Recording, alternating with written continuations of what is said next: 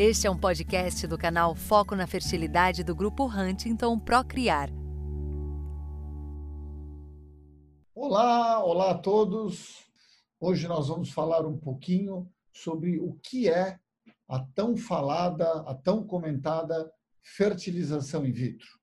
Eu tenho o prazer de convidar a doutora Flávia Torelli, que é nossa médica do corpo clínico da unidade Campinas e que vai explicar um pouquinho sobre a fertilização in vitro.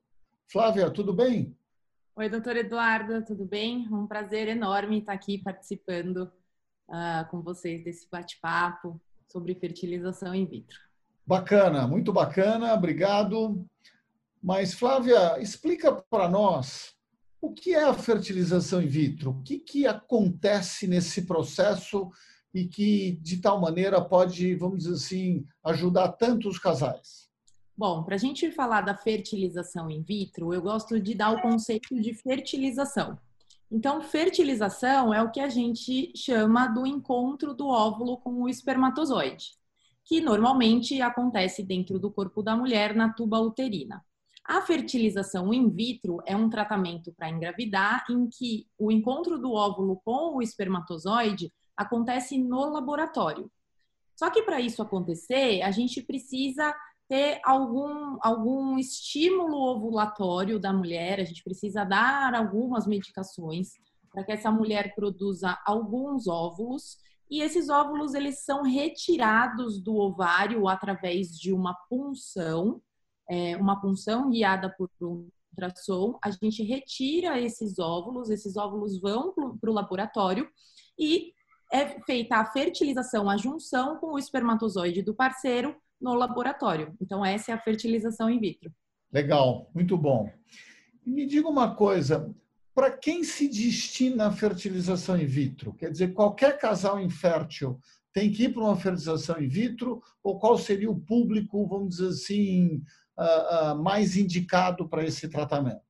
Bom, em princípio, a gente acaba indicando, por exemplo, para fatores masculinos, então, homens que têm alguma alteração na, na contagem ou na motilidade dos espermatozoides, às vezes, homens vasectomizados podem ir para fertilização in vitro, porque é, não tem mais espermatozoide no ejaculado, mas também a gente pode uh, avaliar mulheres com fatores tubários, obstruções nas tubas uterinas é, endometriose também pode ser uma indicação. Às vezes, casais que têm alguma doença genética que não querem transmitir essa doença adiante, mas a gente pode ampliar um pouquinho também, por exemplo, por exemplo, para casais com infertilidade sem causa aparente, em que a gente não encontra um motivo, o tempo de infertilidade muito prolongado é, contribui também, às vezes, para a gente indicar o tratamento de fertilização in vitro. Ótimo. E me diz uma coisa, uma vez que você falou de que alguns casais poderiam se beneficiar por ter alguma doença pré-existente, o que mais pode ser feito dentro de um laboratório de fertilização in vitro?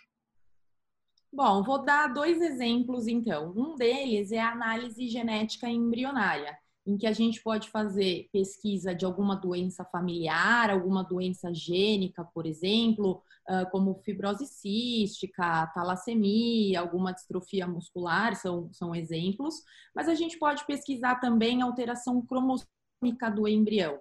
Essas alterações cromossômicas, normalmente, elas acontecem mais em mulheres mais velhas, né? Então, o óvulo perdendo a, a qualidade, a capacidade de passar informação genética para frente, ou, por exemplo, em situações de aborto recorrentes, em que a gente sabe que a maior causa é a alteração genética, a gente pode fazer a pesquisa no embrião. E um outro exemplo também que a gente pode dar uh, do que pode ser feito no laboratório é o que a gente chama de superíxi, que é uma avaliação de um microscópio de grande magnitude para pesquisar espermatozoides é, que possam trazer um resultado melhor de fertilização e formação de embrião. Muito bom, Flávia. Mas é possível ter algum evento adverso durante uma fertilização in vitro? Ou seja, ah, sempre as coisas correm de uma maneira maravilhosa ou é preciso tomar alguns cuidados ah, durante ou depois de realizar uma fertilização in vitro? Não, é importante a gente ter alguns cuidados. Então, as mulheres perguntam também se pode ter algum efeito colateral, alguma, alguma complicação. E é importante saber que muitas mulheres vão ter algum desconforto, alguma sensação de peso é, no pé da barriga. Isso é comum por causa do crescimento dos folículos e o desenvolvimento do ovário.